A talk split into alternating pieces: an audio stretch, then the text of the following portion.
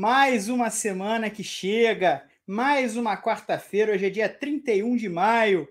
Boa tarde, amigas e amigos do Grande Prêmio do TTGP. Estamos aqui com a edição 98 do seu programa da Hora do Almoço de todas as quartas-feiras. Eu sou Pedro Henrique Marum. Estou aqui hoje com João Pedro Nascimento, com Guilherme Blois e a produção de Rodrigo Berton. Eles já aparecem em vossa tela. E, embora hoje não seja um dia com tantos assuntos, vai, é, ululantes para falar sobre a Fórmula 1, não teve nada muito quente acontecendo de domingo para cá, tem várias coisas interessantes.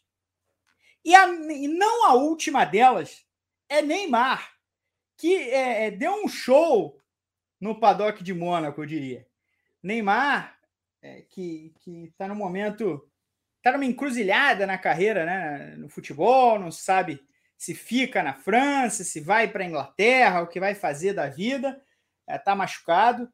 O Neymar esteve lá no GP de Mônaco e, e, digamos, apareceu. Apareceu várias vezes com, com momentos curiosos, num baita de um rolê aleatório. O GP de Mônaco você não imagina como um rolê aleatório, né? mas acabou sendo no caso dele. Tem também a expectativa para o GP da Espanha, afinal, a, a, Mercedes levou atualizações do W14, o novo W14 já para Mônaco, mas em Mônaco não dá para ver muita coisa, não dá para saber muita coisa do rendimento real. O que a Espanha vai mostrar dessas novidades do carro? Ah, esse pacote dessas equipes, da Mercedes, da Ferrari, um pacote contra a Red Bull, anti-Verstappen, como é que isso vai render? Como é que vai ser na pista? E claro, vamos falar um pouquinho também uh, desse crescimento da Aston Martin, que acho que em Mônaco deu um passo a mais, a gente vai falar sobre isso, uh, e terminou a corrida falando de vencer na Espanha, por exemplo. Também vamos dar uma palhinha do fim de semana de transmissões da Fórmula E lá na Indonésia. Mas antes de tudo isso, eu vou dar o boa tarde a João Pedro Nascimento. Boa tarde, Marum. Boa tarde, Gui. Berton está aqui na produção com a gente, todos os amigos que estão acompanhando mais o TTGP. É, feliz de estar aqui mais uma semana. É, bom, a gente teve um GP de Mônaco um pouquinho diferente, né? um pouquinho mais movimentado. Não foi uma corrida tão, tão, tão chata como, como costuma ser, é, apesar de, de realmente a gente não ter tido briga, é, é, muita disputa lá na frente. Mas destacar também a transmissão completamente diferente né, do GP de Mônaco. Fez uma, uma, uma diferença muito grande, realmente, o fato da, da, da, Fórmula 1 ter o, controle da transmissão esse ano. E, e, foi uma coisa que a gente viu novos replays, ângulos que a gente não tinha visto ainda na, naquela pista, né, câmera aérea. Então, assim, foi um, foi um GP de Mônaco, não só pelo que aconteceu dentro da pista, mas diferente por várias coisas que aconteceram lá. Boa tarde, Guilherme Bloise, como vai? Boa tarde, boa tarde, meus amigos. De volta aqui, depois de ausência da semana passada. Tive um, um, um compromisso aí que realmente não, não podia estar aqui dividindo essa hora e dez de programa com vocês. Cara, o meu destaque inicial vai para a expectativa, né? Para esse pacote de atualizações aí, sobretudo da Ferrari, né? Que protagonizou talvez o grande papelão no fim de semana lá em Mônaco. É, a Mercedes já deu para perceber que, tipo, tem, tem para onde crescer, né? No, mesmo numa pista bastante travada como é o, o circuito de Mônaco. Mas a gente vai ver a Vera mesmo agora no GP de Barcelona, né? Uma pista que eles conhecem de core salteado, né? De, sempre um período de testes foi por ali, então já sabem realmente o que fazer no, no, no fim de semana, né? Então vamos, acho que é, o, é, é a expectativa para a semana, para o fim de semana, no caso, né? Ver realmente como vai ser esse rendimento aí de Mercedes e sobretudo Ferrari, né? Porque o que, eles, o, o que foi feito no, no GP de Mônaco, assim, é, é, surreal de ruim, né? É, assim, muito ruim mesmo, né? Uma, uma equipe até beira, às vezes, né? não parece que tá, que tá na Fórmula 1 faz tanto tempo assim, né? Tanto, de tantos erros cometidos. Então, vamos ver como é que vai ser. Pois é. Tem muita coisa para considerar. Mas a gente vai, come vai começar o programa falando do, do Neymar. Vamos falar do Neymar um pouquinho, porque Neymar não é uma, uma figura tão presente assim pela Fórmula 1, né? Apesar dele dizer que adora a Fórmula 1, ele não está sempre por lá. E aí ele esteve em Mônaco com o pessoal da Red Bull aí na frente, né, atrás dele, no uma, caso dele, na frente.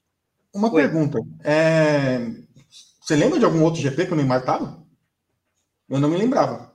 Do, eu, do, eu, do, do eu Neymar acompanhando corrida assim. Eu não me lembro nominalmente qual corrida, mas eu creio que ele já esteve, sim. Creio que já esteve. É, e também tem a facilidade agora, né, de estar tá ainda na, ali pela França, já no final do ano, final da temporada lá. Ele não voltou para o Brasil ainda, daqui a pouco a, a, temporada eh, europeia da Fórmula 1 pega atração, mas a temporada é, europeia de futebol acaba de vez, aí o Neymar normalmente não fica lá, né? Então, como a maioria dos jogadores sul-americanos. Então, casou, acho que meio que casou dessa vez. Aí a foto com o, o Tom Holland, o ator Tom Holland, o Homem-Aranha dos cinemas dessa, dessa última versão dos filmes da, da Marvel. O Neymar teve um momento, vai aparecer ali o Berton? Neymar esteve no GP da Espanha de 2019. Boa. Isso. Boa. Esteve no GP da Espanha de 2019. Também nessa mesma época do ano, né, em maio, exatamente nessa, nesse fim de temporada europeia. É, e aí, ele estava dando uma entrevista no momento em que o, o Hamilton passou com um patinete elétrico, né? Para quem nunca foi ao paddock da Fórmula 1, não sabe como é que é, como, é um, como a distância é grande, é, normalmente, Interlagos, por exemplo, nem é tão grande assim, mas é, é, é distante para você andar de ponta a ponta a pé, né? Te tira muito tempo, especialmente quando você está tendo atividade de pista entre um treino e outro e tal. Então, os pilotos costumam andar ou de motoquinha ou de patinete elétrico. Nos últimos anos, passaram a andar muito mais com esse patinete elétrico, que eles vão é, chegando de um ponto a outro muito mais rapidamente. E aí o Hamilton passava com o patinete, o, o Neymar dava entrevista, mas ele dava entrevista assim, né? De boné, de óculos. Ele esticou para cumprimentar o Hamilton e o Hamilton, em velocidade, provavelmente sequer viu. O Hamilton é amigo do Neymar, né? Eles são amigo já há muitos anos, mas no final das contas o que aconteceu foi que ele tomou um tocaço ao vivo, o, o Gui, olha aí. A lá LeBron James, né? O rei dos tocos na, na NBA, né? É, me lembrou muito o, o atleta Sérgio Baca. Ex-Oklahoma City Thunder e seleção da Espanha, que gostava Sim. muito de dar toco. Bom também. É, foi, o Neymar brilhou mais no, no paddock em Mônaco do que na temporada europeia de futebol, JP? Olha, chegou perto, né? Chegou perto. É, o Neymar é, ele fez uma presença ali no, no, no, Tava no carro do Verstappen, né? Tava no carro da Red Bull ali na, no, no, no, grid. O Neymar, que é, é ele é um, um, um dos homens da, da, da, Red Bull, né? E bom, não teve uma, não teve uma temporada muito feliz. É, inclusive, eu, sem, falando sobre, sobre a presença dele lá em Mônaco, eu ainda acho que teve muito a ver também com uma cutucadinha ali no, no PSG, que é uma coisa que ele tá, já tem feito há algum tempo, né? E, bom, a gente sabe que o PSG ficou bastante incomodado, então rolou mais uma cutucadinha. O Neymar estava ali, estava numa um passeio ali, né, pela, pela costa francesa, é, passeou em Cannes também, né? A gente teve festival de cinema aí recentemente, então tem, tem curtido bem a vida aí o menino Ney. Pois é. O, o PSG ficou incomodado pelo seguinte: no último sábado, dia 27, sábado, claro, do GP de Mônaco, o PSG empatou o jogo fora de casa contra o Strasbourg. E para quem começou a acompanhar futebol no fim dos anos 90, início dos anos 2000, como eu, é, é o time do Chilaver. Né? Time do Chilaver. Time do Chilaver. É, e aí foi campeão francês. Comemorou o título francês. E o Neymar não estava lá. Estava em Mônaco, junto com uma série de famosos. Olha essa foto. Eu não tinha, eu não tinha parado para olhar, mas eu acho que aqui à, esquerda na foto é o David Harbour, né? Ator uhum. de Stranger Things. Ali tem. Orlando Bloom, né? Orlando é Bloom. É, isso. Ali o Orlando Bloom, é, mais à direita. Não é a moça atrás da loira. A loura é Maria é assim... Sharapova. Não, não é não. A, a Sharapova, na descrição tá como Maria Sharapova. Não, a, Sharapova da... a Sharapova é em cima, Bê. É, ela tá é, então, atrás da loira. Isso, é. atrás da loira. A loira é a, a Caio Minogue. É a Kylie Minogue? Eu não tô pensando em. Gente, eu juro, eu ia dizer que era a Sidney Sweeney, a atriz Não. de É a Kylie Euphoria, Minogue. mas é a Kylie Minogue. O, o É, cara O de boné, do lado do, do. Este rapaz eu não faço ideia de quem seja. Se alguém É, souber. não, não sei. Tem a descrição, Fê? Tem na descrição? No- na Eu legenda? preciso da foto? pegar. Se puder, aí a gente descobre aqui ao vivo. Ô, A Maru, Kylie Ah. Minogue cantou, inclusive, né? Ela cantou na, antes da corrida. O, o Arte, Arte Madequi. boa. Madequi. Deixa eu ver quem é. Vamos ver quem é. Ô, Maru, só reforçando aí, o, o PSG no fim de semana se tornou o maior campeão francês da história, né? Ele passou o número de títulos do Saint-Etienne, né? Passou do grande rival, né? Do arqui-rival, o Saint-Etienne, Exato, que né? já Com não é campeão há títulos, muito tempo. Né? Então, Ele assim, é- foi- era, era, Um ator- ele era um- vai, vai ver, desculpa. Ele é um ator inglês de Midsommar. Ah, tá, tá. Ele fez Gran Turismo também. Gran Turismo e Voyagers. Turismo. É, ele- É, tá, Ah, agora eu sei quem é assim. lem- Lembrei quem é. Não, e Pedro, Midsommar. Você tinha feito um comentário sobre, sobre a conquista do título do PSG, eu ia até fazer né, um, um adendo em cima disso, que o Neymar não foi né, para a comemoração, não participou lá, mas ele foi para a comemoração do título do Barcelona na Espanha. Então é é uma coisa, é um paradoxo né, a vida do Neymar atualmente. É, acho que o o Neymar já acho que meio que abriu mão de, de permanecer no PSG, apesar de hoje ter sido lançado o, o novo uniforme do Paris Saint-Germain né, para a temporada que vem, com o Neymar, Neymar e o Messi, os dois, que não se sabe se ficam, se, se vão, mas os dois foram usados de, de modelos para o novo uniforme. Então, aí não é todo dia que a gente tem a chance de falar do, do Neymar é, junto, de, junto a carros de Fórmula 1 no, no TTGP, mas foi a, a possibilidade dessa semana. É, algo mais a falar sobre as celebridades? Sempre tem muitas celebridades em Mônaco, né? Algo mais, Gui?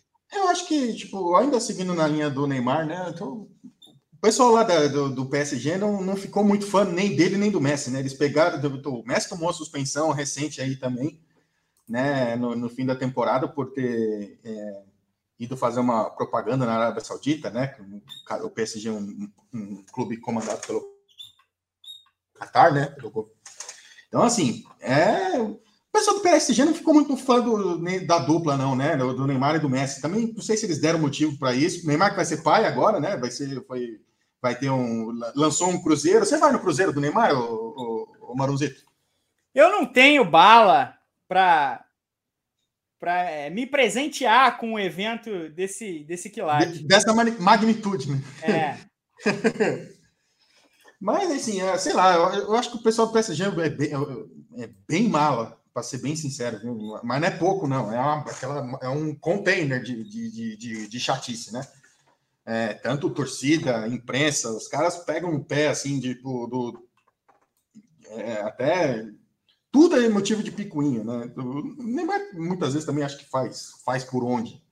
Mas, assim, o cara pegar no pé porque não foi na não tava, não tava no estádio assistindo o jogo contra o Strasburgo, pô, tá de sacanagem também, né? Pelo amor de Deus, acho que, acho que também é um, é um pouquinho too much, né? Essa, essa cobrança em cima em cima do, de estar presente num negócio desse. O cara tá machucado, não- foi lá na Fórmula 1, tá se recuperando, tipo. é, cara, hoje em dia a gente tem que entender também, eu acho que é, e é até uma mudança, eu acho que é um pouco de mudança de cultura nossa, Marum, eu acho que isso também cabe a nós torcedores também a começar a acostumar com isso.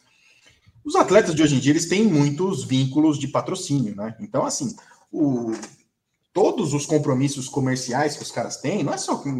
Antigamente não era tanto assim, mas hoje em dia é muito mais, né? Então, essas coisas têm que se encaixar no dia a dia dos caras. Então, assim. é, Pô, a Red Bull é um dos principais patrocinadores do Neymar. Você acha que não, não vai querer o cara lá, como trouxe a, a Letícia Buffoni? Foi em, recentemente. Foi, no, foi em Miami que ela estava aqui? É, foi em Miami, né? Que ela tava. Então, assim, a Letícia Buffoni estava em Miami, vira e mexe, tem outros. A Red Bull tem diversos atletas aí ao redor do mundo de, em diver- em diversos esportes, então estão sempre fazendo esse mashup, né, com, com, com, com, a marca no, no, divulgando o esporte e tal. Então, assim, é, esses compromissos comerciais eles têm que existir, têm que fazer parte do dia a dia da, do, dos caras também, sabe? Então, eu acho que tem um, pouco, tem que ter um pouquinho mais de flexibilidade nisso. Acho que é muita. É muito. Uh, isso eu acho um pouco muito mimimi, às vezes, assim, sabe? Tipo, você cobrar o cara, pô, você tem que estar tá aqui no estádio. Pra... Cara, tem que estar tá aqui no estádio, velho. Sério. Tipo assim, o, P, o PSG, tipo, ganhou o título, assim, tipo. Eu vi a comemoração, parece que tinha sido rebaixado, para ser bem sincero. Tipo assim, os caras não estão nem mais muito aí com o campeonato francês, entendeu? Os caras ganharam do, 8 de 9 dos últimos, assim, né? Os caras querem a Champions League. Enquanto não conquistar a Champions League, os caras não vão estar satisfeitos com isso, né? Então, assim, é... sei lá, eu acho que tem um. Precisa mudar um pouco também essa cultura, né? De, achar que tudo isso é motivo de multa, briga e coisa do tipo. Pô, não quer o cara, vai lá, rescinde, faz um pô, acordo, mas eu, e manda. Eu até entendo o que você está dizendo. Mas, né? pô, tem que, tem que é, prestigiar os companheiros. Ah, mas não, não prestigiou antes, né, Marum? Já não é de hoje que o Neymar fez isso, né? Não teve aquela do. Acho que foi contra o Manchester United, uma vez na Champions, que ele tava machucado é. também, que ele veio pro Carnaval em Salvador e, e, os caras, tipo. Os caras tomando um coco no Manchester United 2x0, não foi? Um negócio assim, foi? Quanto tempo tem isso? Manchester United do Mourinho, né? É, uns três anos atrás, talvez? É.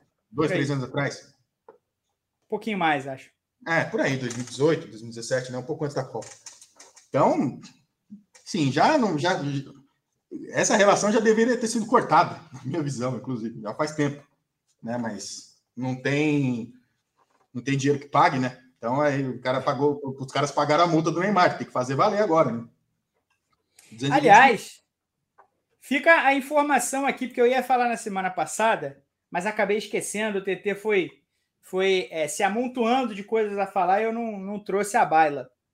O JP lembrou o Festival de Cannes terminou na, na última semana, o filme vencedor foi um filme da casa, foi um filme francês chamado Anatomy of a Fall. Ainda não tenho um nome oficial em português, mas. Não foi, uh...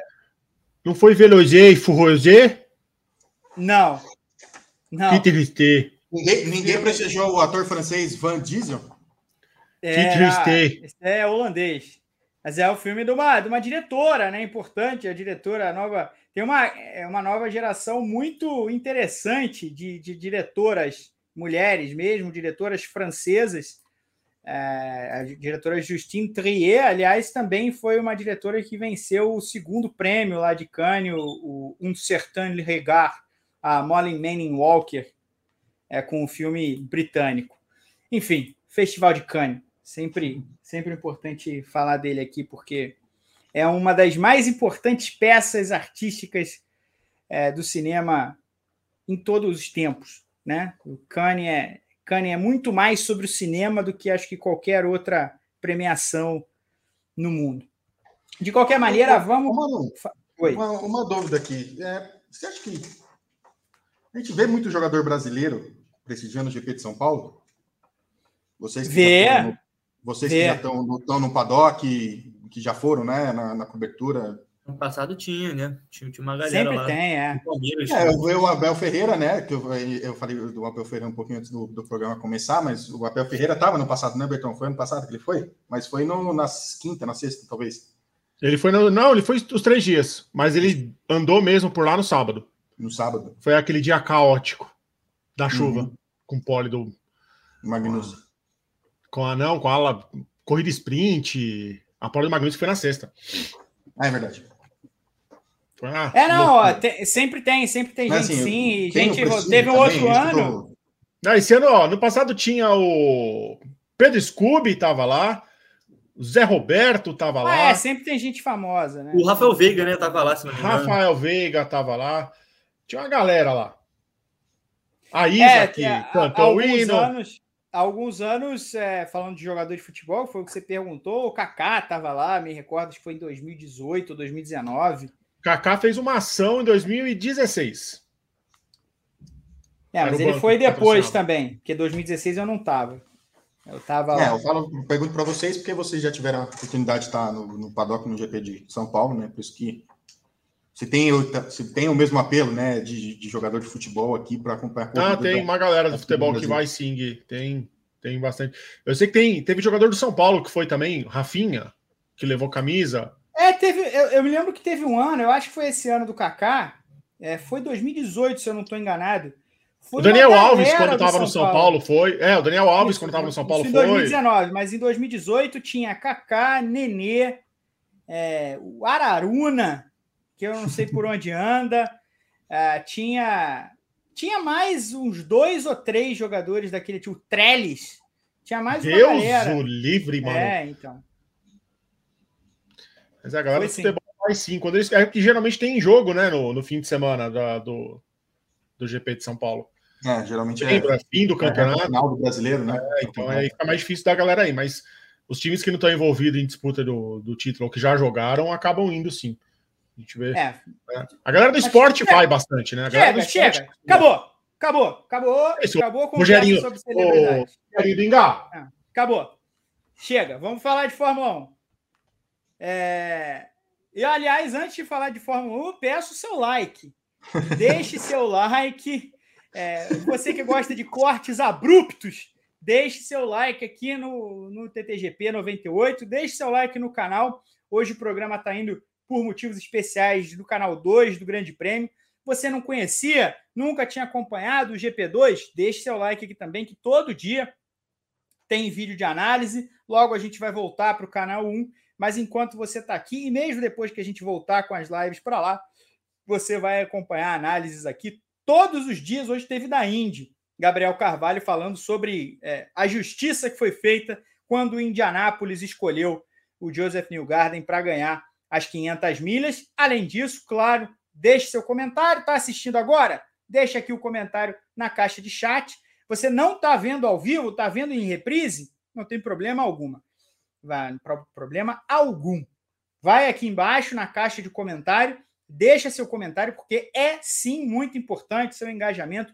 Vale muito para a gente, de maneira a acalentar nossos corações, mas também é, de maneira algorítmica, porque diz muito sempre para o YouTube sobre como tratar as nossas atrações daqui para frente. Então, já deixo de antemão meu muito obrigado. Então vamos falar de, de Fórmula 1 e vamos falar de GP da Espanha. No meu introito, JP, eu trouxe a questão das atualizações do, do W14, a repaginação, um novo carro praticamente que a Mercedes trouxe. A gente viu muitas diferenças, são, são claríssimas né, no conceito. É, o carro tem side pods, o antigo não tinha, ele não parece mais uma nave Cylon de Battlestar Galáctica. Ele é um carro com curvas muito mais naturais, muito mais com muito mais afinidade aos outros carros da Fórmula 1. Ele, ele pertence no que diz respeito ao projeto. As entradas de ar estão diferentes, tem, tem diferença ah, nas, na suspensão dianteira, na asa traseira, então tem muita coisa diferente. Mas em Mônaco, como já se esperava, não dá para notar muito diferença, porque é uma pista com extrema especificidade. E, na real, a Mercedes nunca se encontrou com o Mônaco, né? Nem nos anos em que ela era boa, o carro era bom em Mônaco. É, vem, chegou a vencer ali, é, me lembro em 2016, por exemplo, com um erro da Red Bull, que tirou a vitória do Daniel Ricardo, enfim. Então, isso acontece já há muitos anos. Então, é, a expectativa não era ver uma Mercedes fortíssima, dominante em Mônaco. Agora vem a Espanha, uma pista mais normal, mais próxima do que é, você vai encontrar dali em diante no campeonato. A Mercedes tem o carro, já conhece mais ou menos, é, pelo menos conhece áreas desse novo carro, desse novo pacote, sabe como acessar, sabe como trabalhar e vai mostrar na pista o que esse carro pode fazer. E aí é, tem também a Ferrari. A Ferrari traria atualizações no GP da Emília-Romanha, já tinha desistido antes mesmo do cancelamento da corrida por conta da, da questão climática, porque se sabia que seria uma corrida com chuva se houvesse corrida e não houve. Não levou atualizações para Mônaco e vem com uma parte dessas atualizações agora para Barcelona. A própria Ferrari disse que é, não vai ter um grande pacote de mudanças, vai trazer atualizações aos poucos a cada corrida. E depois do que a gente viu em Mônaco, é muito necessário que essas atualizações de Mercedes e Ferrari é, façam o Galo cantar o mais cedo possível, porque a diferença para Aston Martin não está exatamente encurtando. Sim, é, é, acho até importante a gente falar sobre a diferença para Aston Martin, né? Porque a diferença para a Red Bull ela já é nesse momento ela pensar em alcançar, eu acho que é uma utopia total mesmo. Então, acho que a Aston Martin é sim o, alvo ali nesse momento.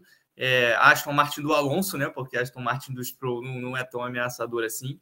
É, e, e assim, eu acho que o, a, o único jeito dessas equipes conseguir, conseguirem se aproximar realmente desse nível é, como você disse, né? Trazerem um, um pacote de atualizações que seja um, um, verdadeiro pulo do gato aí nessa situação, porque a, a desvantagem não parece ser é, tão pequena nesse momento. E falando mais especificamente da Mercedes, ainda que a Ferrari. É, pelo menos na minha visão, demonstra de que tem ritmo, né? tem nível para conseguir estar ali, mas não consegue colocar isso em prática, né? porque acontece uma série de coisas, todo mundo se atrapalha, né? é, é uma é, é realmente uma, uma, uma situação muito, muito inexplicável que a Ferrari vive, porque parece que tudo dá errado. Até quando dá certo, as coisas vão lá e dão errado depois. É, o Leclerc fez uma boa volta, ele fez uma boa classificação no, no GP de Mônaco. É, não teve uma volta ruim de nenhuma maneira, ele ficou é, um pouco mais de um décimo atrás do Verstappen, é, se não me engano. E, e aí enfim, ia para um pódio, né? Porque largando em terceiro em Mônaco, muito provavelmente. É, é claro que a gente está falando de Leclerc e Mônaco, então tudo pode acontecer, mas é, largando em terceiro, a probabilidade de pegar um pódio seria boa, seria grande, e aí acontece aquela pataquada bizarra, né? Que, que não foi culpa do piloto, aquilo ali para mim não é culpa do Leclerc, apesar de eu, eu, de eu, de eu gostar, às vezes, de responsabilizar, achar que os pilotos são pouco responsabilizados por algumas coisas que acontecem, acho que nesse caso não, não teve tanta responsabilidade assim, deveria ter sido avisado antes. Né? E me chama a atenção o, o, sobre, sobre essa relação Leclerc-Ferrari, que ele está cada vez mais. É, é ele tá cada vez menos protegendo a equipe, né? Já, já, já foi, já quando questionaram é, sobre, sobre ali o lance com o Norris, ele falou que não foi avisado, ele realmente jogou né, a responsabilidade para a equipe, não, não disse que não, não tinha como enxergar, que precisava que avisassem ele pelo rádio. Então, o próprio Leclerc já está dando mostras que tá, há algum tempo de que está bastante incomodado aí com essa situação. Só que eu acho que isso não tem se não tem gerado é, um, nenhum tipo de benefício na pilotagem dele. Tem, tem sido uma pilotagem marcada por erros, algumas corridas apagadas. É, em Miami, por exemplo, foi bem mal, bem mal mesmo. É, também apagado em Mônaco de novo, depois de ter perdido né, as posições no grid. Então, é, eu, eu acho que nem o próprio piloto acredita que essa possibilidade de alcançar né, a, as equipes da frente ainda se manifesta em 2023. Mas vamos esperar, porque a, a, Ferrari, foi o que a Ferrari falou, vai trazer pequenas atualizações né, ao longo de, de, de várias corridas e vai ser aí a, a, o método que a equipe vai ter para tentar alcançar a, a sua Martin do Alonso. Mas, sinceramente, acho que no momento o problema não é nem em relação ao ritmo, não é nem em relação à velocidade. Acho que o problema principal é a quantidade de erros que a equipe tem cometido. E você viu aí que, além do excelente comentário, o, o JP estava falando no, no avanço quadro a quadro, né? Então, era uma travadinha, o áudio saía normal, mas é, ia como um cartoon sendo formado. Você que nunca viu como se faz um desenho, é desse jeito. É, Gui, Diga. a Red Bull, se pensar o que está acontecendo no campeonato até aqui, e eu nem estou falando de, de distância para frente, a Red Bull nesse momento tem mais pontos no campeonato do que Aston Martin e Mercedes somadas, né? Segunda Sim. e terceira colocadas no campeonato. Mas é, a Red Bull pode ficar tranquila, ao menos nesse momento, porque a não ser que seja uma a não ser que venha uma, uma revolução, encontrem ali realmente uma, é, um pote de ouro no final do arco-íris, alguma coisa mística praticamente. O Mercedes encontro da e Ferrari. É, então. É, Mercedes e Ferrari não vão chegar perto de uma hora para outra. Eu acho difícil que cheguem perto em algum momento, mas não vão chegar perto, certamente, já na Espanha. Agora, é, olhando realisticamente para o que essas duas equipes podem esperar, ou devem esperar, ou devem apresentar de, sua, de seus carros e atualizações na Espanha. O que seria algo para deixar otimista? O que seria uma vitória? Tá perto da Aston Martin, né? Que é a, hoje é a segunda. Não dá para dizer que é a segunda melhor equipe, porque tem um piloto só, né? Se tivesse dois, talvez com toda certeza seria a segunda melhor equipe. E que, sem, sem, sem, querer te interromper, mas aproveitando só esse ganchinho que você deu, é, é, um piloto que, que a gente sabe que tem uma capacidade absurda de extrair do carro. Então, assim, eu, eu fico realmente um pouco em dúvida sobre o real nível desse carro, porque um piloto está sempre lá em cima e outro piloto tem uma dificuldade absurda de se colocar lá. Exato.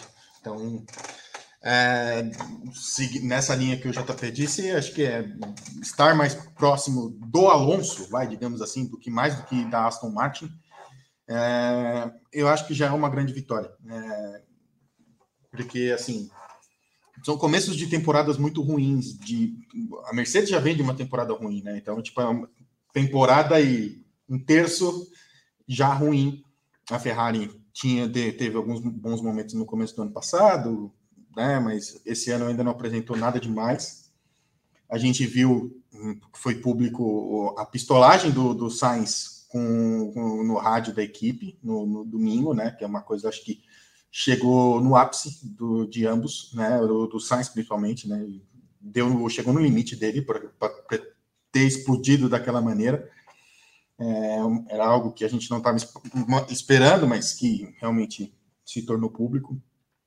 Então, acho que essa pequena atualização da Ferrari, e agora, de fato, fazendo valer a atualização do W14 num, num, num circuito, né? O, que eles chamam, os, os diretores da equipe estão chamando de circuito de verdade, né? Porque eles têm, têm, têm nuances de, de corrida, né? Mônaco sempre tem uma, tem uma peculiaridade muito dela, né? Eu acho que, por exemplo, final de semana a gente vai ter, não vai ter mais aquela chicane na, no último setor do, do circuito de Barcelona. Então, tipo assim, eles estão pensaram nisso também para que realmente tenha mais disputas de, de, de pista, né? De, de ultrapassagens, né? Isso já vai valer agora para a temporada é, 2023. Então, assim, eu acho que estar mais perto do Alonso já é um bom começo, já é um bom começo, né? Assim, porque o Alonso tem cinco pódios em seis corridas. Né? né? Então, assim, é um, é um número que a gente não imaginava que fosse acontecer. A Mercedes subiu no pódio com o Hamilton, talvez. O Russell não foi no pódio, ao pódio em nenhuma corrida esse ano, se não estiver errado. O Leclerc foi num pódio uma vez só. É isso. É isso, né? Então, assim, são números muito ruins para duas equipes de, de, que são consideradas é, rivais e do, do, topo da Fórmula 1 no, nos últimos anos, né? Então, estar mais perto do Alonso, eu acho que nesse primeiro momento já é um, já é um ganho. O curioso, é, olhando para o que aconteceu em Mônaco, JP, é o seguinte: de novo, a gente sabe que Mônaco tem todas essas especificidades, é um tipo de pista que é, não se replica inteiramente em nenhum outro lugar é, na temporada. assim, é, o alto downforce, por exemplo, acontece na Hungria, acontece em Singapura, são pistas que são mais parecidas, mas nem essas pistas têm um conjunto de peculiaridades como tem Mônaco. Tudo isso dito, é, não é desprezível que em ritmo normal, e aqui eu não falo sobre é, depois da chuva nem nada, mas em ritmo normal de corrida, o Alonso tenha se desgarrado tanto de Hamilton, de Russell, de Sainz e de Leclerc, quanto é, é aconteceu. Agora, tem um porém. Entre o Alonso e os demais pilotos, tinha um carro sabidamente mais lento. Como não dá para passar, é, é, natural que se forme um trenzinho. Né? E assim, o, o, os carros da Mercedes, o Hamilton, também não ficou colado no Sainz o tempo inteiro. Ele tentou atacar nas primeiras voltas. Ele quase, por mais ou menos uma volta, uma volta e meia, o Hamilton tentou atacar o Sainz, e aí, quando viu que não ia rolar, ele tirou o pé e guardou vantagem porque né, não fazia sentido desgastar os pneus e tal, enfim. Então, ali, o Alonso também foi favorecido por essa situação, por essa proteção, entre aspas, da Alpine do Ocon. É, o quão significativo dá para dizer que é essa vantagem que o Alonso construiu a ponto de, depois da chuva, poder fazer duas paradas em duas voltas e mesmo assim segurar o segundo lugar?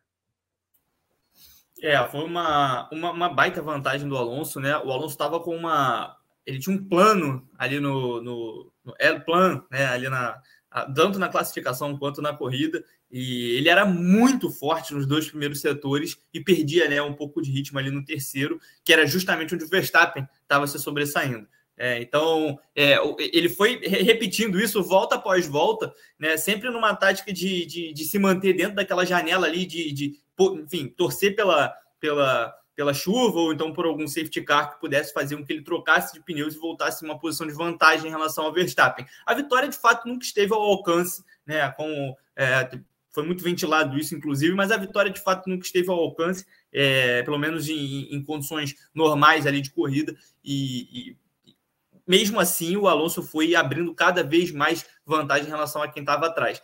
É necessário realmente pesar o fato de que o Ocon estava ali também, né? O Ocon é, segura, segurava quem vinha atrás, não, não, teve jeito. O Ocon já, já tem né, uma, uma tradição de fazer isso em Mônaco, e, e, bom, nesse ano em terceiro, podendo subir ao pódio, então é que realmente não ia ter, não, não ia deixar ninguém passar.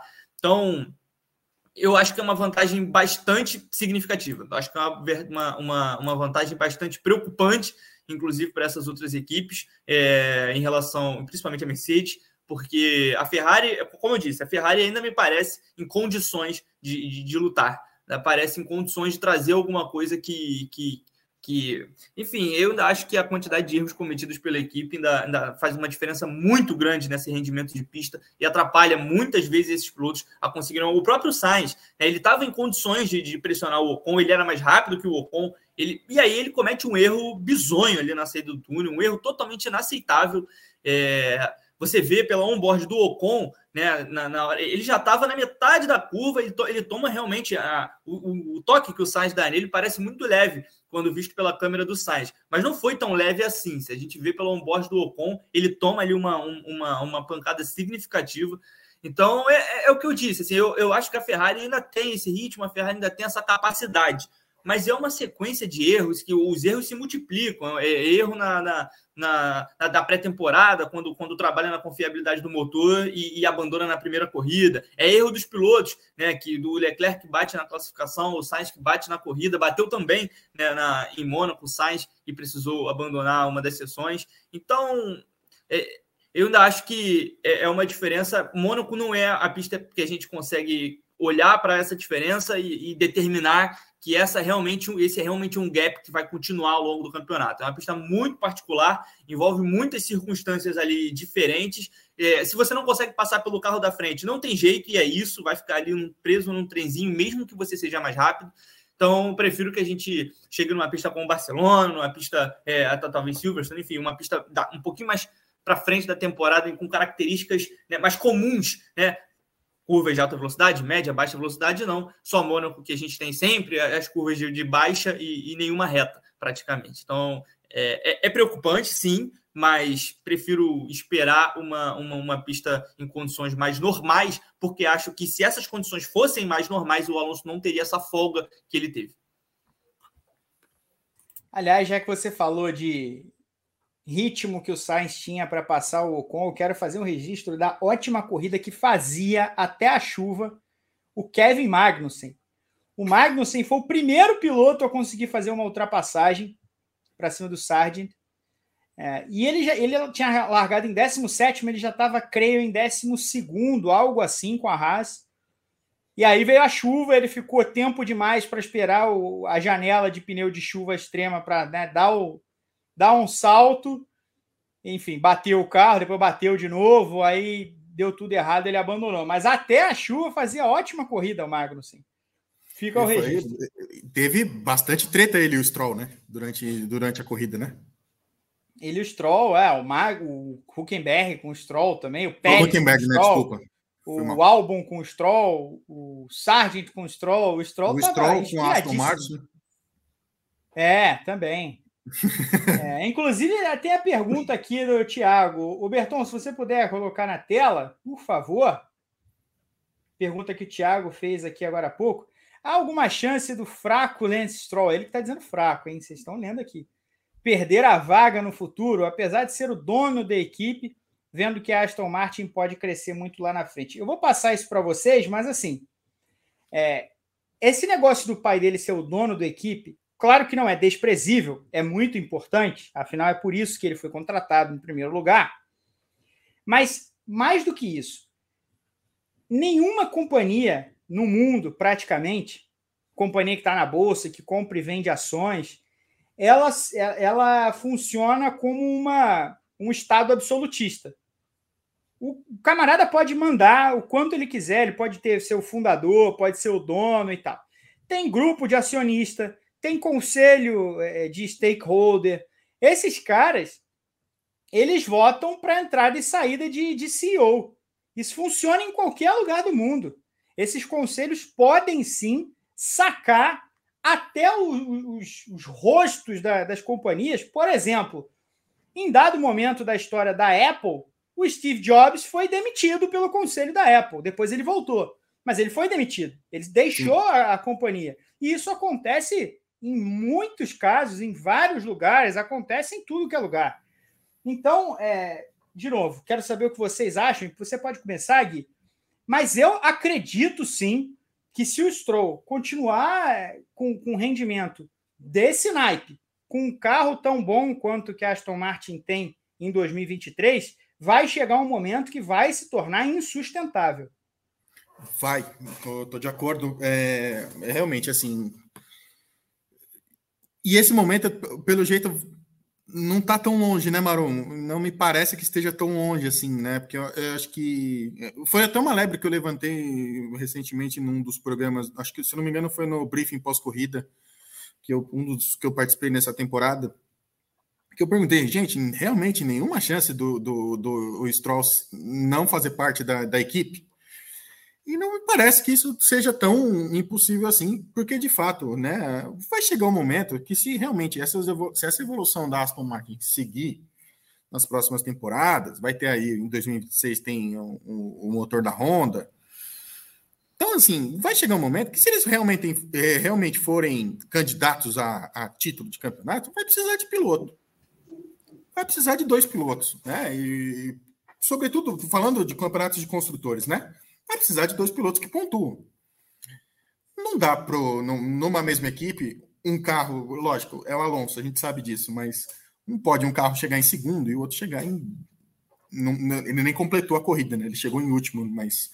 Um, e um, um, outro carro não completar a corrida batendo bizonhamente como ele bateu no, na chuva, né? Embora estranho também, porque foi no GP da Turquia que ele fez a pole, que ele tá, foi sob chuva também, não foi? Foi uma sessão que teve muita chuva também no dia. Então, é, assim. Foi, foi. Eles tinham acabado de recapear a pista, lembra? O, o, o circuito Sim. de Istambul. Então não tinha, não tinha borracha nenhuma na pista.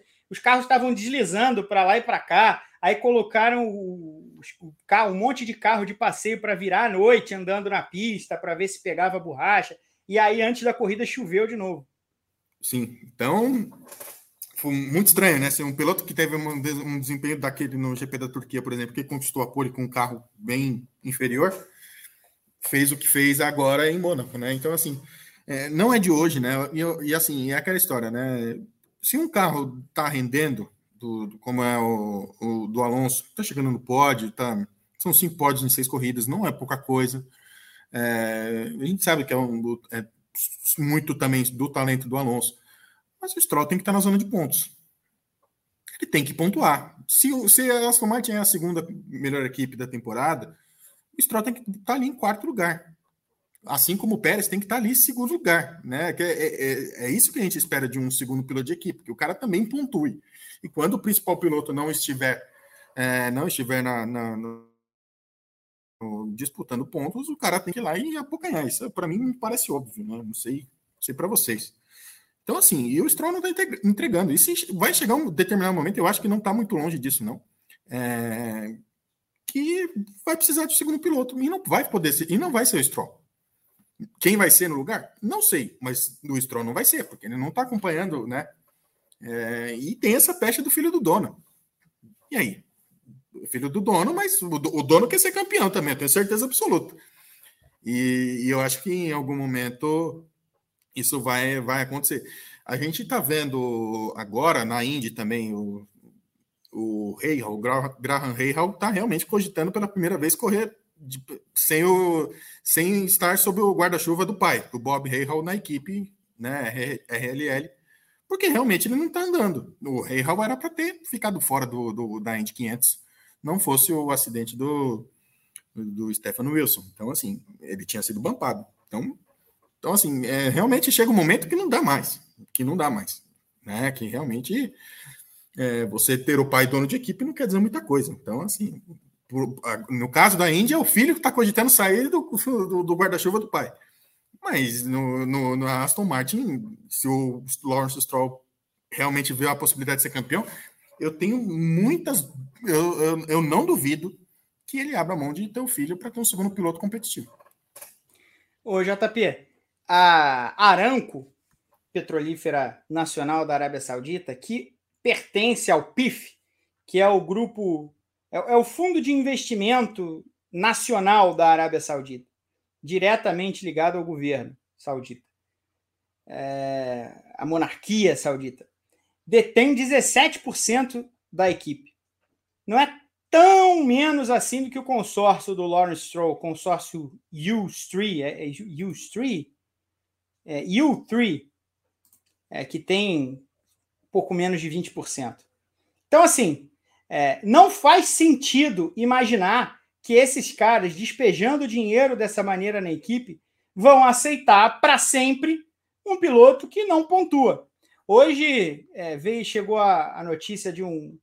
Ah, uma notícia não, na verdade, um número foi é, delineado pelo, pelo perfil, um perfil no Twitter que chama Fórmula Data Analysis. É muito interessante, fala inglês, sempre traz alguns, alguns stats da temporada. E ele, e ele trouxe o seguinte: é, mesmo com o domínio absoluto do Verstappen na Fórmula 1, se você somar os pontos de Verstappen e Stroll, dá um resultado, dá uma soma menor do que os pontos de Pérez e Alonso. Quer dizer, é, você tem um piloto que, nesse momento, é inaceitável Nesse momento, o Lance Stroll é inexplicável. É, a, a, per, a pergunta foi se, se a Aston Martin teria a chance né, do Stroll ser sacado da Aston Martin no futuro. É, e, e, e, cara, a resposta, na minha visão, ela é muito simples. É muito simples. A Aston Martin quer ser campeã mundial, porque com o Stroll não vai. É, é isso, é isso. Eu acho que não tem, não, não, não tem muito, muito muita discussão além, além desse fato. Dá para ser campeão de pilotos caso tenha um carro em condições de, de, de brigar com, com, enfim, com a Red Bull, que no momento é a principal força da categoria. Então, é, essa possibilidade vai continuar existindo, principalmente quando você tem Fernando Alonso na sua equipe. Mas, como disse o Gui, para você brigar pelos construtores, aí já não dá. Aí você precisa de dois pilotos. Né? A, a, a própria Red Bull percebeu isso, trouxe o Pérez ali para somar mais pontos, para funcionar ali como um escudeiro do Verstappen. Até a Haas se moveu em direção a isso, trocando o Mick Schumacher, que, é, enfim, tinha o hobby de quebrar carros, e trouxe um piloto mais experiente né, para somar pontos, para ser mais regular.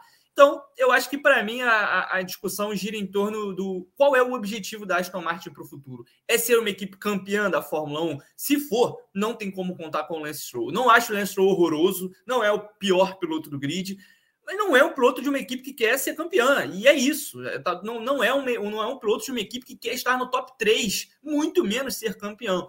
É, é, é, um piloto bastante limitado quando as, quando as circunstâncias não o favorecem. Ele tem muita dificuldade, mas muita dificuldade.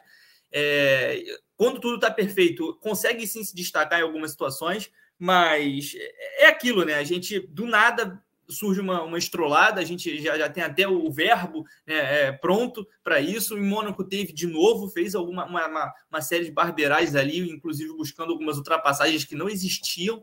Então, é, eu tenho muitas ressalvas ao, ao Stroll, principalmente porque eu sei que tem muitos, vários pilotos ali na Fórmula 1 que talvez não devessem estar nesse grid nesse momento. Claro, é a minha opinião e, e cada um tem a, tem a sua. Mas o Stroll me incomoda um pouquinho mais pelo fato de saber que ele é o filho do dono da equipe e está ali por causa disso. O emprego dele está garantido no momento. O Stroll não tem nem um, um um limite, uma data de contrato divulgada, assinada, ele tem simplesmente um contrato, é, enfim, permanente até o momento com, com Aston Martin. A equipe nem divulga. Né? O Verstappen, por exemplo, tem contrato até 2028, tem vários pilotos com contratos encerrando no ano que vem. O do Stroll nem, nem existe essa, essa, essa informação, porque não é um cara em vias é, é que, que, que, sofre com o medo de ser demitido. Então, eu, eu, é isso. Resumindo tudo que eu falei, é isso. Se a Aston Martin quer ser campeão do mundo, não tem como ter o Stroll. É, o Anjo está falando aqui nos comentários que é, ele vai ficar até quando quiser e tal. Assim, na minha visão, tá? E não é uma informação, mas é uma, é uma análise baseado não só na Fórmula 1, mas baseado na maneira como o mercado age de maneira geral. A Aston Martin já deu um passo gigantesco à frente. Se conseguisse manter à frente com dinheiro saudita e de vários outros acionistas, stakeholders e, e, e todas essas nomenclaturas do mercado financeiro, com a Honda por trás fazendo dela a sua equipe oficial, se você continuar com um piloto que não pontua, não pontua e não está sob risco, que não te entrega resultado, que te tira a chance de brigar lá na frente e não está sob risco, o, o Lawrence Stroll vai deixar de ser o chefe vai deixar de ser o presidente, o CEO, o que diabos seja que ele for. Vai deixar de ser. O conselho de acionistas vai tirá-lo desse cargo. Tenho vai ser a força. Vai ser a força. Então, para mim, vai chegar um momento que isso não vai ser mais uma decisão dele. Vai ser uma decisão da companhia. E a companhia vai além do dono. Isso, uma... em qualquer companhia aberta, funciona assim. Ô Marum, só para reforçar aqui o que a gente está falando, tô, tô, com a tabela de, do Mundial de Pilotos aberta aqui na, na minha tela.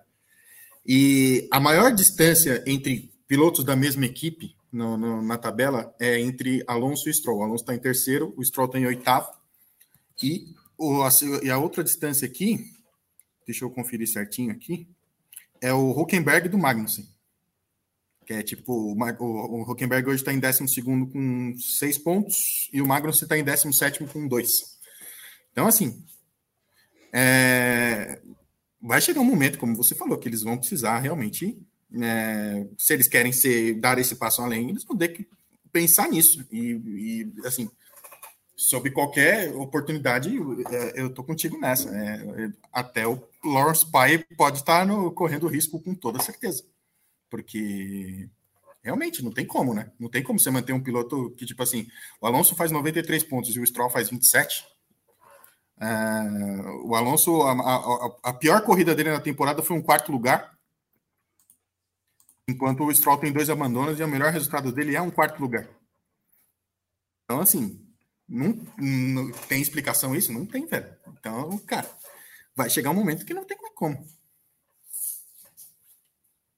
É, eu concordo com você, estou de pleno acordo. É, assim, antes da gente encerrar o assunto Fórmula 1 e passando rápido para vocês, porque a gente vai falar de um pouquinho de Fórmula E também, mas é o seguinte: o que, que a gente vai ver na Espanha?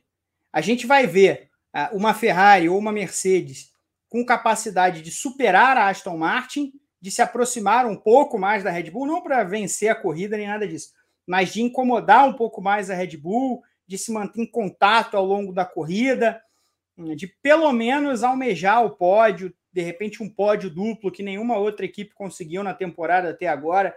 O que dá para esperar na Espanha, JP?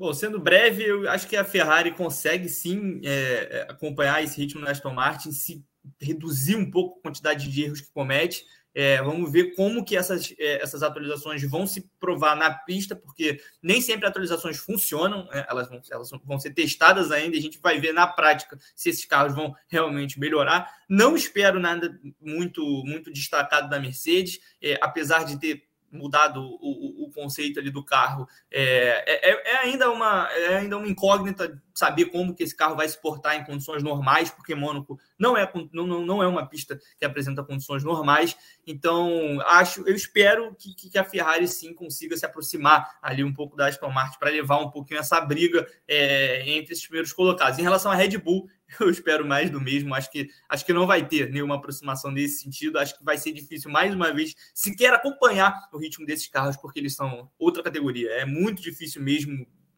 entrar num embate com eles esse ano, porque é, estão numa, numa, numa distância muito grande do pessoal que está vindo atrás. Gui. Eu estou de acordo, estou de acordo com o JP. Eu acho que a Ferrari tem, nesse momento, tem mais condições de, de andar mais próximo da Aston Martin do Alonso, né? Sempre enfatizando esse detalhe. E a Mercedes tem uma, uma bela pemba para resolver aí. Agora realmente tem que se fazer valer essas atualizações do W14B, né? Se é de fato é, se começa a realmente dar sinais de, de, de, melhora, de você andar mais à frente, de você ao menos ter condições de, né, de, de, de brigar pelo pódio. Porque parando para pensar, tipo assim, a pontuação da Mercedes não é das piores, né? A Mercedes está só um ponto atrás da Aston Martin no, no Mundial de Construtores. Né? Mas assim. Tem dois pilotos, Gui. Tem dois pilotos, exatamente. É, é, essa, é essa a questão. Né? E, e, isso vai. Isso cada vez mais vai, vai realmente ser um fator primordial para você angariar posições, você somar pontos no, no, no campeonato, né, para você chegar à frente no campeonato, se consolidar em numa posição no Mundial de Construtores, então é bem por aí mesmo. Então tem dois pilotos, né? Agora, realmente, o que falta é, é ter condições de brigar pelo pódio. Né? O pódio do Hamilton foi muito substancial, mas o Mercedes é uma equipe grande que não tão longe assim foi oito vezes consecutivas campeã do Mundial dos Construtores, então não dá para descartar uma coisa dessa. É, boa, Boa questão. Estou curioso para ver o que a Fórmula 1 consegue apresentar lá na Espanha. E agora vamos falar de Fórmula E um pouquinho. E se o Berton quiser vir participar, Berton, pode vir, já que você é, é tão parte das transmissões quanto a gente. Estaremos todos nós na cobertura no fim de semana, né? Guilherme Bloise na cobertura escrita do Grande Prêmio. Ah, eu e JP, obviamente, nos comentários. O Berton é, dirigindo as transmissões direto dos, dos estúdios da, da Live Sports. JP, o que esperar da Fórmula E na Indonésia? Calor, calor, muito calor, altíssimas temperaturas é, e uma umidade também bastante alta, né? O que só aumenta ali a sensação de, de você estar dentro de uma sauna dentro daquele carro. Então, vai ser um ingrediente muito particular, né? Porque as outras, as outras, a Fórmula E passou por alguns lugares quentes esse ano, né? É, viveu temperaturas altas em Hyderabad, é, na cidade do Cabo também fez um forte calor e até aqui em São Paulo, né? Que a gente estava, que, que, chegou, o tempo chegou a fechar na, na véspera, mas no dia da corrida é, fez calor e, e, e eles tiveram que encarar essa situação. A gente viveu muito bem esse sol na cara durante a nossa passagem lá pelo AMB.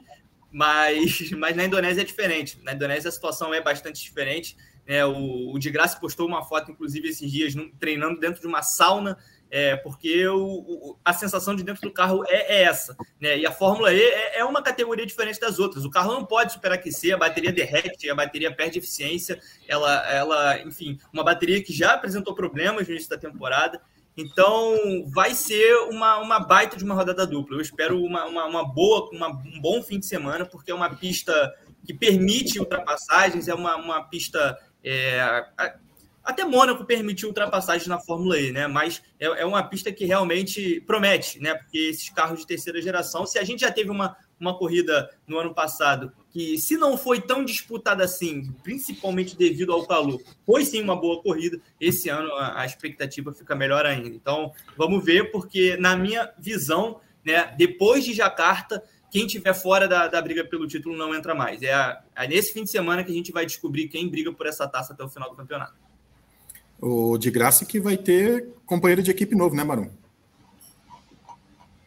Vai ter companheiro de equipe novo. Isso é interessante também. É, surgiu na, no último fim de semana. O Oliver Rowland, meio cansado da situação na Mahindra, Ligou pediu o boné. Estava até indo bem, estava até rendendo, tirando bastante do carro, até mais do que o Lucas, para ser sincero, nas últimas corridas. É, o Rowland não quis seguir, pediu o boné, foi embora, deixou a Mahindra. A Mahindra também concordou, não tem porquê, na situação atual, seguir com um piloto que não tem muito desejo de seguir com a equipe. E, e fechou com quem para essa corrida, o, o Gui? O talentosíssimo, o cabelo mais bonito que eu já vi num, num paddock. O imortal. Roberto Merri. Cabelo mais bonito que eu já vi na minha vida. O, que cabelo sedoso, viu, Maru? É um pouco de inveja, evidentemente, por motivos óbvios, mas muito bem tratado, muito bem tratado. Que é um, é um piloto que é, acaba virando até um pouco folclórico, né? Porque assim, ele, ele até ele foi, foi nessa temporada que ele correu pela Fórmula 2? Ou foi na temporada passada? Que ele fez uma foi prova? Na passada, foi na passada. Foi na passada, né? Foi no finzinho da passada. Foi no lugar do. No lugar do. Do. Ah, piloto espanhol que estava machucado. Agora me, me fugiu o nome dele. Do Juan Manuel Correia? Não, não. Não, não era outro. Eu sei Correia é americano. Tá ah, é.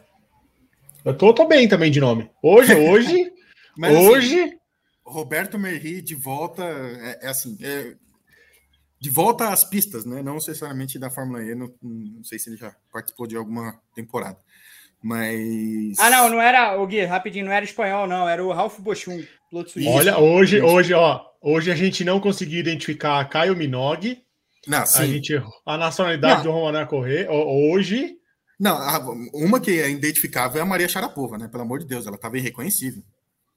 Tô acostumado com ela loira, do nada ela me aparece. Mas eu reconheci quem estava no chat verdade. do Grande Prêmio. Verdade, verdade. Verdade, tem que se reconhecer isso. Mas vai ter, o, falando, voltando à Fórmula E, o, Mer, o de graça vai ter o Merri aí no, a partir desse final de semana.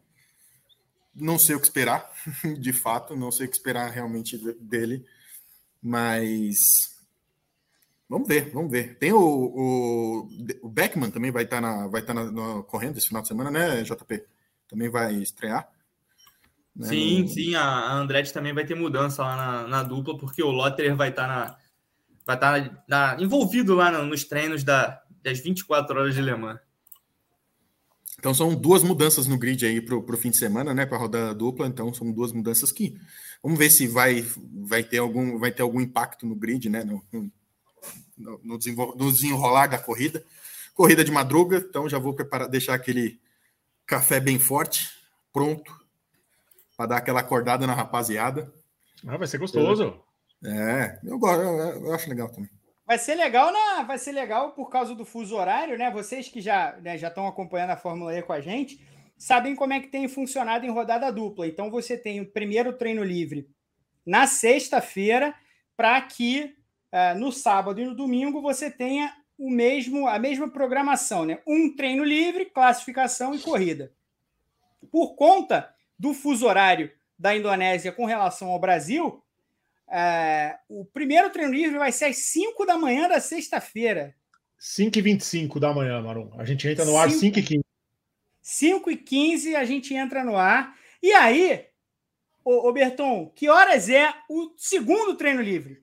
10 e 5 da noite, a gente entra no ar 9h55 da noite. Na, na sexta-feira à noite, 9h55 a gente está no ar. A classificação, a gente entra no ar meia-noite e meia, começa meia-noite e quarenta, e a corrida, é, a gente entra no ar quatro e meia da manhã, e a corrida a largada é às cinco. Que delícia. Cinco e três. Cinco Fortes e três. emoções, Marum. Fortíssimas emoções. É, é... Estou, pro, estou pronto para tolerar o bom humor de Rodrigo Berton no final. No, no, no, Cara, eu fico muito. Não, não, não, não. não.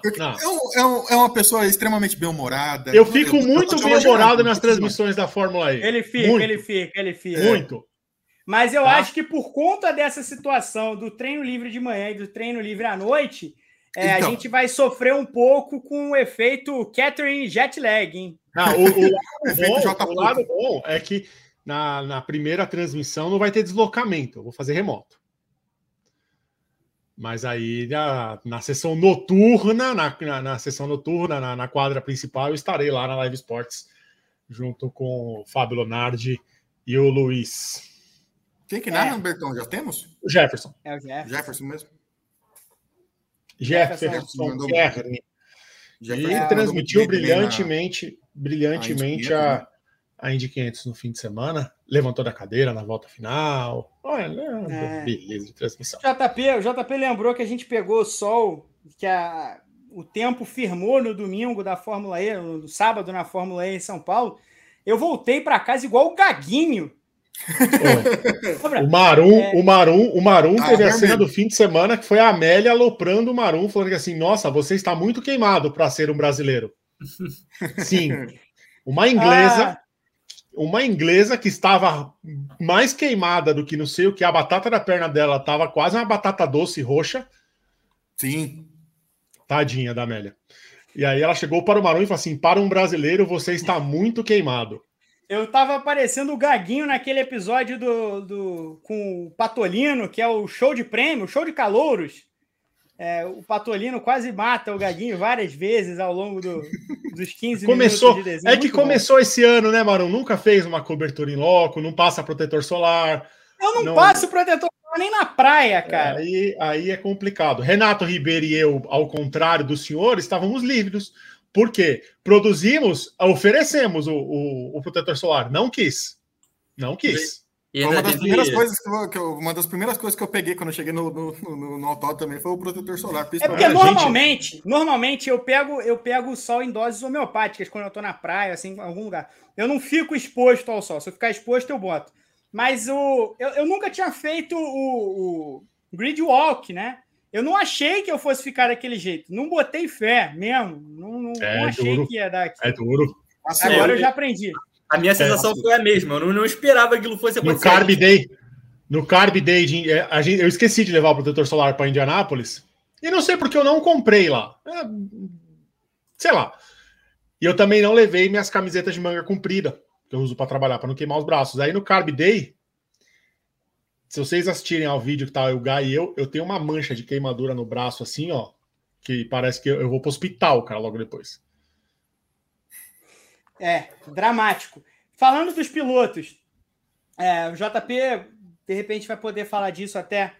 É, não sei se, se tem alguma outra informação com relação a isso, mas assim, tanto Andretti quanto a Mahindra foram de plano B, né, JP? A Andretti gostaria de contar com o Zane Malone, não com o David Beckman, mas tem Fórmula, Fórmula 2 em Barcelona.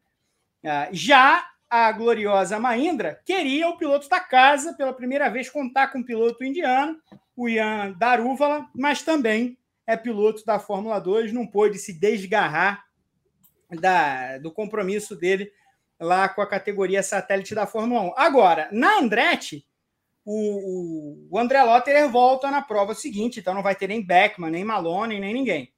Aliás, o Malone é um nome a se observar para o ano que vem, né? Porque eu, eu acho que é difícil o André Lotterer permanecer por mais um ano na Fórmula E. Acho que não é muito do interesse dele. E também a Andretti gostaria de contar com ele mais nesse ano do que nos próximos, por causa dessa convergência com a, com a Porsche. Mas é, no caso da Mahindra, o nome do Darúvala é muito interessante para se olhar para as etapas finais do campeonato, apesar de que tem outras é, outros conflitos de data com a Fórmula 1, mas mesmo assim o Darúvala é um nome não tampão, mas é um nome que a Mahindra se interessa para contratar e fazer dele piloto titular, né?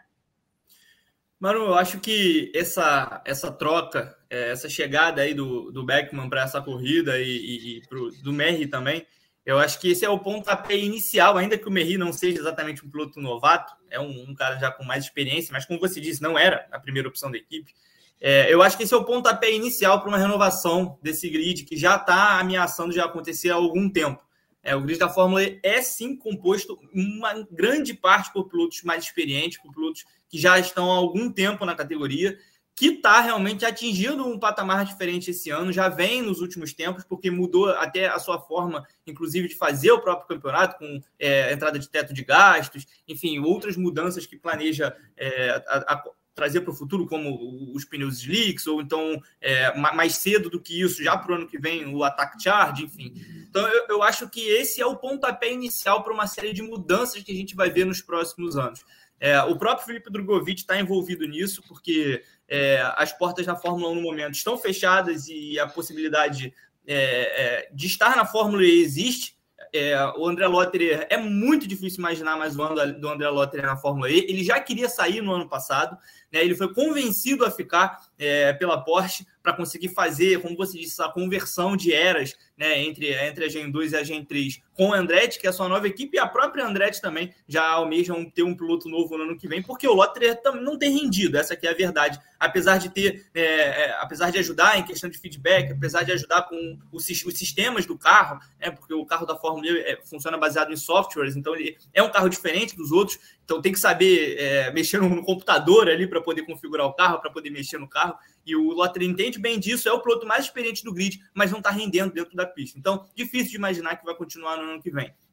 O Zene Malone, como, é, como você disse, né, o, o Zene Malone e o, e o Jean Darúvula eram as primeiras opções. O Zene Malone foi terceiro colocado na, na, no teste de novatos, ele ficou um décimo atrás do Felipe Drogovic, que liderou a sessão, e o Darúvula ficou a quatro décimos. Né? Se a gente for olhar para os pilotos que foram né, escolhidos, o Beckman foi o nono e o Roberto Merri foi o 18 ele ficou quase um segundo do tempo que o Drogovic fez com um carro que ele nem conhecia ainda. Então, é, é, acho que é, é, realmente um tampão nesse momento. São pilotos que estão entrando ali é, como plano B para substituírem outros pilotos que, que a equipe já está pensando em planos futuros para substituir também, mas não, não é apenas um tampão. Acho que é sim um primeiro indício de que esse grid vai passar por uma renovação que, na minha visão, já começa no ano que vem.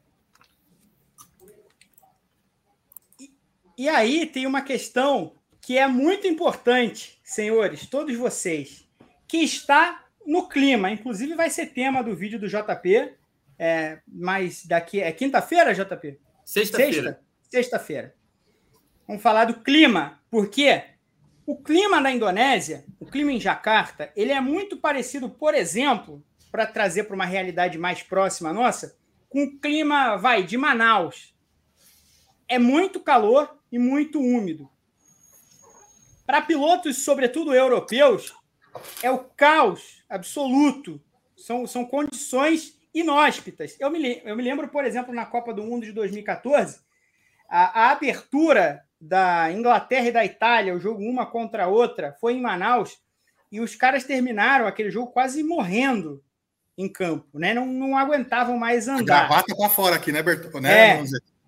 A preocupação é, era já antes disso e tal. Então, é, essa é uma questão que os pilotos têm de lidar sempre que vão andar num clima como o da, o da Indonésia e daquela região da, dessa região da Ásia. É, é, não é muito diferente do que acontece normalmente quando a Fórmula 1 vai para Singapura ou quando ia para Malásia, a MotoGP também. A MotoGP é diferente porque não é um carro, né? não é um cockpit e tal, mas é, também funciona um pouco assim.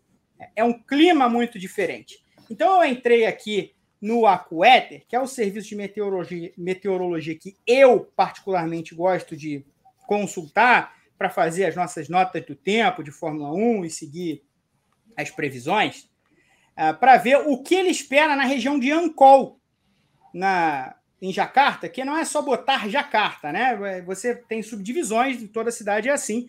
Então é a região de Ancol, que é uma região mais paradisíaca, de resorts ali, que é onde está a pista da, da Fórmula E. E o negócio é o seguinte, JP, eu não sei se você já deu essa, já, já deu essa olhada.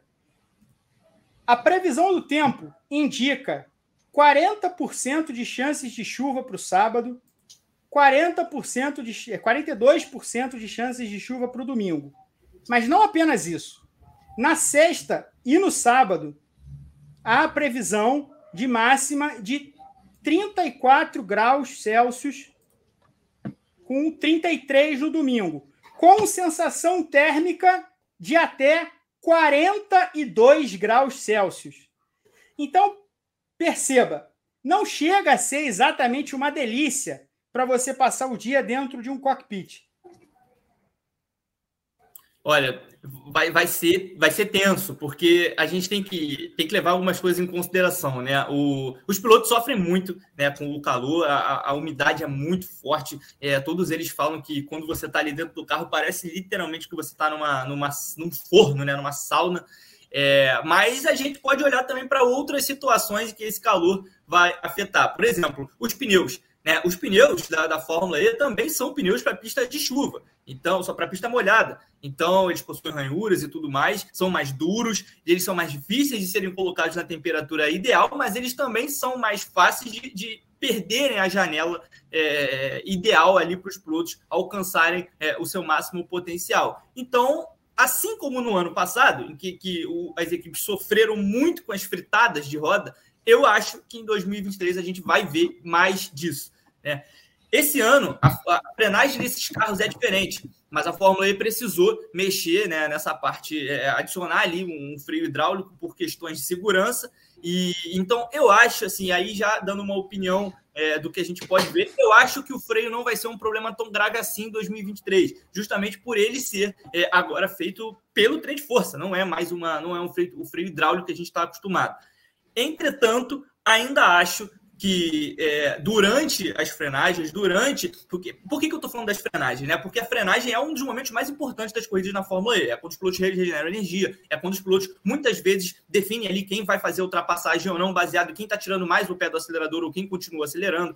Essas frenagens, no ano passado, elas acabaram com a corrida do Mortara, por exemplo, que não conseguiu, não conseguiu entrar na corrida, não conseguiu, ele sofreu com um problema nos freios e o calor impediu que ele conseguisse acertar, né, o carro conseguisse acertar qualquer coisa ali. É, a, a Venturi, a, hoje Maserati, né? Inclusive trocou né, os freios para a etapa seguinte porque estava impraticável de usar. Então eu acho que isso não vai ser tanto assim um, um, um problema esse ano, mas as fritadas de pneus e, e, e o ato de frear em si né, vai ser sim um problema grande para os pilotos é, numa categoria que usa isso como uma de suas principais características. Então, eu queria chamar a atenção para essa exigência. Né? Eu não vou nem falar da bateria, eu acho que isso é um pouco mais óbvio. A bateria superaquece, a bateria esquenta, perde eficiência. Ela gasta mais energia e recupera menos. Então, os pilotos têm que tirar o pé do acelerador.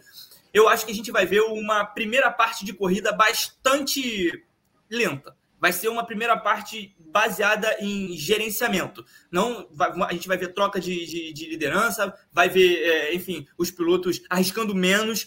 E eu espero, sim, numa segunda metade de corrida bastante movimentada. Acho que a gente vai ver uma coisa um pouco meio Mônaco, em uma primeira parte de baseada em guardar energia, guardar pneus, e uma segunda parte em que todo mundo desce o pé e é potência total acho que tem uma chance interessante da gente ter um vencedor fora do eixo do que tem acontecido na temporada até agora. Por isso eu vou perguntar é, para vocês, rápido, tá? Rápido. Quem vence as corridas da Fórmula E na Indonésia? Guilherme Bloise. Ih, rapaz, assim de pronto? Vamos lá. Eu não vou, vou ser. Eu vou de Evans, Mitch Evans e Sunbird, vai. Vou, vou, vou. chutar um. Rodrigo Berton. Eu vou ser conservador no meu palpite. Apesar de uma corrida num clima equatorial, ela, ela ter essa imprevisibilidade de chuva durante uma. E quem conhece essas regiões sabe que não é uma chuvinha, não é uma garoinha, não é Mônaco, é uma pancadona de chuva que acontece. A gente já viu corridas ali na Malásia que praticamente o céu despencou quem mora na Manaus, Belém, Rondônia, que, que são de, de, clima equatorial, também sabe como é, que do nada fecha o tempo. Lá tem a, o horário antes e depois da chuva, né? Vamos fazer marcar alguma coisa antes ou depois da tempestade. Então, se cair uma tempestade aí, pode ser que acabe com o meu palpite conservador, mas eu acredito em vitórias de Nick Cassidy e Mitch Evans novamente. Eu acho que fica, cada um fica com uma. Eu acho, inclusive, que esses vão ser os caras que vão brigar pelo título. Já, já, já botar essa polêmica aqui para falar. Vão ser os, os, os nomes aí para disputar o título em 2020. Um abraço também para o detentor de direitos do hino da Nova Zelândia. É, esse é perigosíssimo. esse é perigosíssimo. JP, quem ganha as corridas? Mitch Evans e Sebastian Buemi.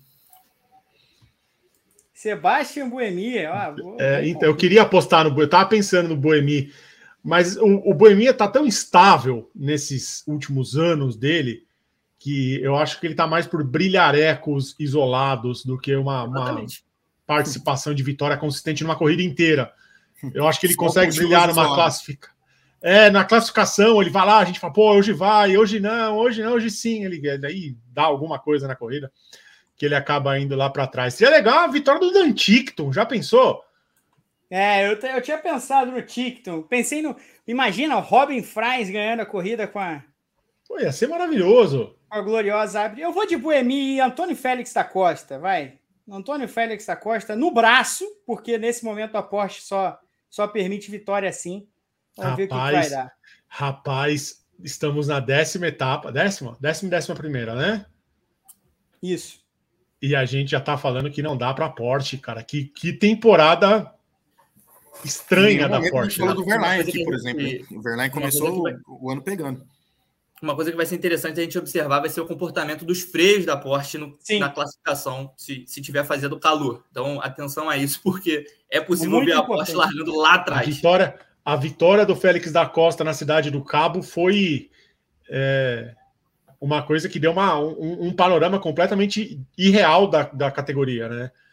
Uma, uma coisa que mostrou completamente diferente. É, uma exibição impressionante, aliás, ele, ele teve outras, né? É. Ele vinha com uma exibição também muito impressionante. Uh, agora não me recordo se foi em Mônaco ou se Berlim. foi na segunda corrida de Berlim. É, é, quando ele tomou a pancada. Ele tomou a pancada. É isso, foi Berlim. Nossa, ele vinha com uma, fazia uma prova impressionante. Foi na primeira, não foi? Ou foi na segunda? Foi na Essas primeira? rodadas duplas me conf... Acho que foi na primeira. É, foi na a primeira, primeira foi mais acidentada que a segunda. A segunda quase não teve acidente. A ah, é verdade, foi a... é verdade. A segunda foi da chuva na classificação, né? Então foi, foi, na primeira, é isso mesmo. A primeira, é a primeira foi uma pancadaria. Né? Nesse momento, o, o, da Costa guia mais, tira mais do que o Verlaine. É, tem momentos de, de brilho maior. O, o, o, da Costa é mais piloto que o Verlaine, né? Isso... Eu gosto do Verlaine, mas. Eu gosto também. É... Eu gosto também, mas o, Ver... o da Costa é mais ele. Também, não. Berton, é, temos programação, temos serviço para o fim de semana, temos bastante, né? Temos. Essa semana, é, todas as lives estão acontecendo aqui no canal 2 do Grande Prêmio. Então, até domingo, as lives vão estar aqui é, no canal 2. Então, se você está assistindo a este programa no canal 1 em reprise, também nesta quarta-feira, no fim da tarde, é, se inscreva no canal 2. O link está aqui na descrição. Você se inscreve lá para não perder. A princípio, todas as transmissões do fim de semana serão no canal 2. Se a gente for mudar isso, a gente informa nas redes sociais ou aqui é, durante as lives. Então amanhã tem WGP aqui no canal 2, às 13 horas. Eu preciso pegar aqui os horários da Fórmula 1 no fim de semana, mas eu creio que sejam iguais os, do, os de Mônaco. Os, os horários da, da Fórmula 1 na. Na Espanha. Isso, tá aqui, ó. É, a gente vai ter o briefing na sexta-feira às 13 horas. No sábado, o briefing é não antes de meio-dia. E no domingo, duas edições, uma às 8h30 e uma logo depois do GP da Espanha. As transmissões da Fórmula E, vamos recapitular os horários. Na sexta-feira, 5 e 15 da manhã, 5 e 15 da manhã, tem o treino livre 1. Aí, às 9h55 da noite, da noite, na sexta-feira, tem o treino livre 2. Aí, já na madrugada de sexta-feira para sábado, tem a classificação meia-noite e meia e a corrida a partir das quatro e meia da manhã do sábado. No domingo, a mesma programação. Às 9h55, a gente entra no ar com o treino livre 3. À meia-noite e meia, a classificação. E 4 e meia, a gente entra no ar com a corrida. Tudo no Grande Prêmio. Siga o Grande Prêmio em todas as redes para você não perder o nosso conteúdo. É importante que você siga o Grande Prêmio nas redes sociais.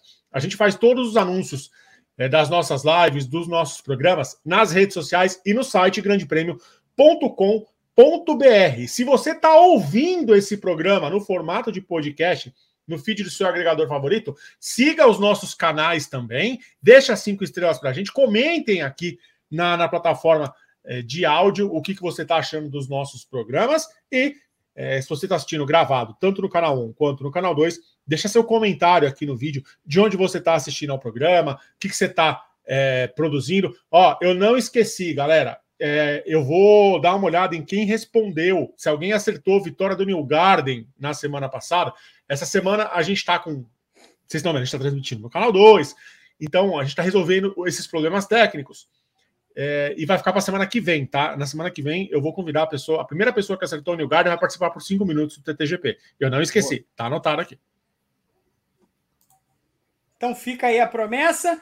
Fica o convite para você acompanhar as transmissões no fim de semana comigo, com Jefferson Kern, com João Pedro Nascimento, com o Rodrigo Berton, com o Guilherme Blois e na parte escrita, com o robô que protege o hino da Nova Zelândia. Estaremos todos, todos juntos nessa, nessas transmissões da Fórmula E, na cobertura no Grande Prêmio e, claro, também a ampla cobertura do fim de semana do GP da Espanha de Fórmula 1, da Indy em Detroit, já naquele Bastante rebote. coisa esse fim de semana, hein? É, tem tudo esse fim de semana, hein? Coisa. Tem, tem tudo Aquele, esse fim de semana. A Indy tem que parar com esse rebote da, das 500 milhas de Indianápolis uma semana depois. Mas aí é, é o contrato com Detroit que quer, Marum. Detroit que Não, faz questão. Sei, Detroit sei. que quer. Mas é ruim demais. Coitado é do New Garden. A gente vai ver o New Garden andando lá em vigésimo. Ele tava ontem. Vocês viram a foto dele? Eu não vou conseguir pegar agora. Ele nem se recuperou dele. ainda, né? Ele... ele no Empire State, não sei se é no Empire State ou se é no World Trade Center, é num, num, num prédio grande lá de Nova York. Ele com medo, segurando assim no corrimão. Não vi, não vi, não.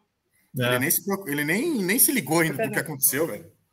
Não, normal, né? Normal. A gente vê sempre o vencedor da, da Indy 500 tendo um desempenho pífio é. né, em Detroit. Não, e ele estava agora dando entrevista para o Pat McAfee, né? No programa do é. Pat McAfee, aí jogador de futebol americano, é Spunter, do, do Indianapolis Colts, e agora apresentador multitrilhardário de, de programa esportivo. Um bom apresentador, inclusive, muito bom apresentador.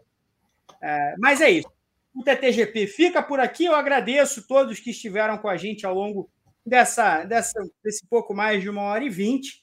Um beijo e nos vemos nesta ampla cobertura de fim de semana. Até semana que vem.